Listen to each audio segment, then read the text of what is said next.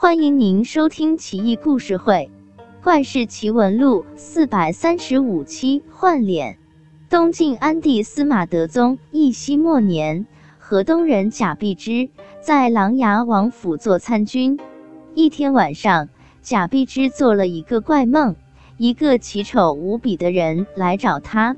那人长得太令人意外了，满脸胡子，长得一塌糊涂，乱得像杂草。一看像个艺术家，这怪人晃晃悠悠，嘻嘻哈哈，说道：“小贾，你长得太帅了，咱哥俩换换脸吧。”贾碧之急道：“兄台长得这么突如其来，出神入化，就不必换了吧。”怪人又道：“别拿鬼话搪塞我，给句痛快话，到底换不换？”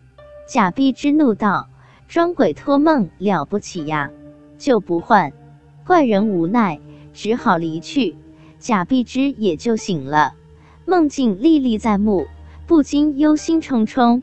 接连好几天，贾碧之做同样的梦，不厌其烦，不堪其扰。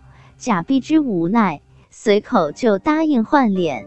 醒来就是早晨，贾碧之一如往常起床，到王府正堂点卯。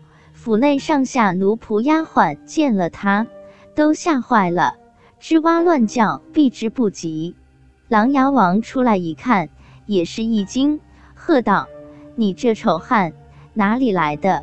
贾碧芝这才意识到问题所在，一摸脸，哇的大叫一声，狂奔返回自己房间，一照镜子，差点晕过去，自己完全变成梦中怪人的模样。换脸成功，呜呼！贾碧之欲哭无泪。琅琊王带着一队军士，全副武装涌了进来，要抓他。贾碧之赶紧立陈真相。琅琊王考验他半天，这才相信他真的是一代帅哥贾碧之，不禁哑然失笑道：“你小子一直得瑟，老觉得比我帅，现在咋样？傻了吧？”贾碧之不禁嚎啕大哭起来。琅琊王劝慰道：“瞧你这点出息，哭什么哭啊？你又没变傻，怕什么？诗词歌赋钱粮兵法，你不照旧样样精通吗？大丈夫当建功立业，模样丑些有什么关系？非得像以前那样当小白脸呀？振作点，本王不会亏待你的。”贾碧之擦擦泪，问道：“那好吧，王爷，我得问你个问题，你可不能诓我。我变成这样，是不是很有个性，很剽悍？”琅琊王强忍住笑，一本正经的点头。贾碧知道，真的啊。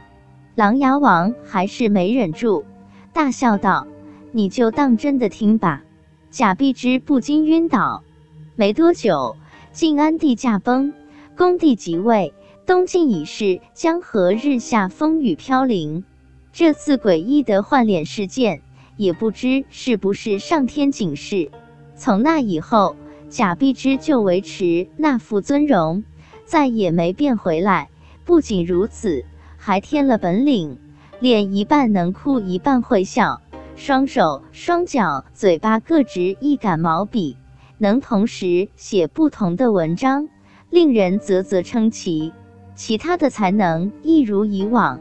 琅琊王戏言：一个人干五个人的活，给他高薪很值。